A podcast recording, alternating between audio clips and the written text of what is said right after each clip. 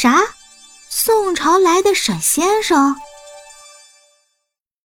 第三十章。叶明川表面上对杨小兵说要帮他找沈雪峰，背地里却暗暗的收集沈雪峰的头发，想要置他于死地。远在山里的沈雪峰此时还不知道事情的严重性，他不知道杨小兵已经被叶明川迷惑了，还只是在山里修身养伤。而此时叶明川正要做法，想要利用头发去伤害沈雪峰。此时的沈雪峰什么也不知道，只是感到身体突然不适。幸亏他转移及时，把伤害转移到路经他身旁的野猫身上，这才逃过了一劫。不然他差点就魂飞魄散了。多亏了这只小猫，沈雪峰把它好好安葬后，然后通过制造猫咪死亡的假象，让想要加害于他的人以为他已经死掉了，这样他才能安全的先躲在山林里，确保自己安全之后再出去调查事情发生的经过。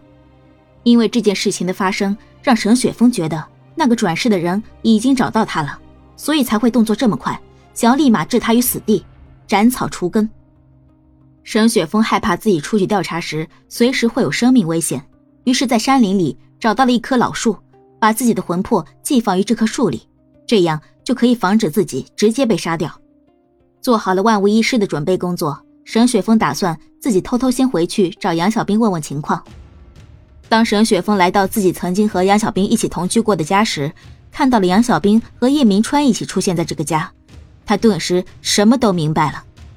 历史仿佛又再次重演，他的那些事情也是因为杨小兵才会被他人发现。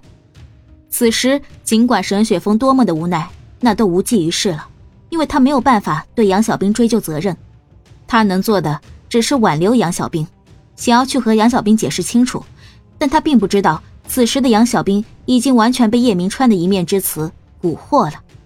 此时的杨小兵并不相信沈雪峰对他所说的话，他甚至觉得沈雪峰现在回来只是来找他报仇的。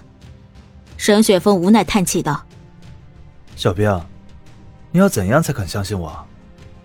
尽管沈雪峰已经说清楚了整个事情的来龙去脉，杨小兵仍然不相信他。杨小兵愤然地说。你要我怎么相信你？之前那些阴气的事情，你又作何解释呢？沈雪峰眼看怎么解释也解释不通，他也干脆不解释了，一气之下把杨小兵关了起来。杨小兵震惊的说：“你这又是在做什么？这就是你所谓的解释吗？”沈雪峰说：“小兵，我会让你知道事情的真相。在此之前，还是先委屈你待在这儿，希望你不要怪我。”沈雪峰心里也很痛苦，毕竟是自己深爱的女孩。想着想着，沈雪峰眼里的戾气又多了几分，心里暗暗想到：叶明川，你欠我的，我定要让你加倍奉还。叶明川去杨小兵家找他商量毕业工作的事情，没想到吃了个闭门羹。等他发现连手机也联系不上杨小兵时，他慌了。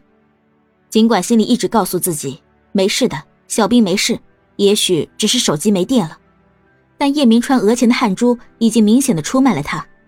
即使是这样，还是一直拨打着杨小兵的电话。沈雪峰算准时间，将杨小兵的手机开机，正巧一阵悠扬的铃声响起，沈雪峰按下接听键。喂。叶明川听到这个声音，顿时火冒三丈，大喊道：“你把小兵怎么了？”沈雪峰冷哼一声。冷冷清清的落下几个字：“看短信，来这个地方，你就能看到小兵了。我们的事情，一次性解决掉吧。”叶明川刚要发作，只听电话那边传来电话挂断的声音。该死！叶明川按照沈雪峰给的地址，很快就找了过来，踹开门，映入眼帘的是沈雪峰面无表情的冰块脸。小兵呢？叶明川问道。尽管沈雪峰没有应答，很默契的是，他们俩都没有动手，怕伤害到杨小兵，真是两个痴情男。就在沈雪峰准备打开天窗说亮话时，未曾想到这个叶明川居然背后耍阴招，用泼黑狗血的手段将沈雪峰打伤在地。沈雪峰一时没了还击之力，只能使出障眼法，尽快带走杨小兵。此时的杨小兵还没有搞清楚状况就被带走了，惊呼道。啊沈雪峰，你要带我去哪里？身负重伤的沈雪峰这个时候已经来不及解释了，只能一路带着杨小兵赶快离开。由于黑狗血的威力太大，沈雪峰带着杨小兵逃到郊区时就已经没了力气，他也走不动了，大喘着粗气。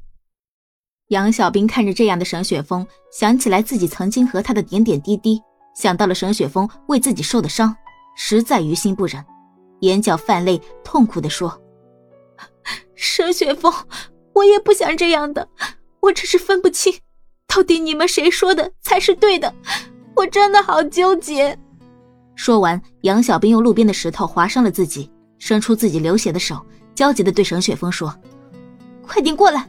难不成你真的想死吗？”沈雪峰看着杨小兵流着血的手腕，心里难以承受，对鲜血的渴望驱使他抓住了杨小兵的手。在救治的过程中，沈雪峰大概的向杨小兵解释了自己、叶明川和他三个人之间的前世纠葛。沈雪峰低沉温柔的嗓音缓缓道来。前世你是我的结发妻子，由于受到叶明川的欺骗，你帮着他把我害死了，而我，是宋朝的世子，被你们下毒害死之后变成了僵尸，也就是我们一开始相遇的那样。杨小兵听完，脑海中浮现出了很多前世的画面，尘封的记忆也慢慢的开始苏醒了。杨小兵握住沈雪峰的手，柔声说：“雪峰。”我都想起来了，上一世因为我一时糊涂，听信他人谗言，是我对不起你。这一世我一定会好好对你。两人的误会终于化解开了，沈雪峰和杨小兵相视一笑后，紧紧拥抱在一起。本集播讲完了，喜欢就订阅分享哦。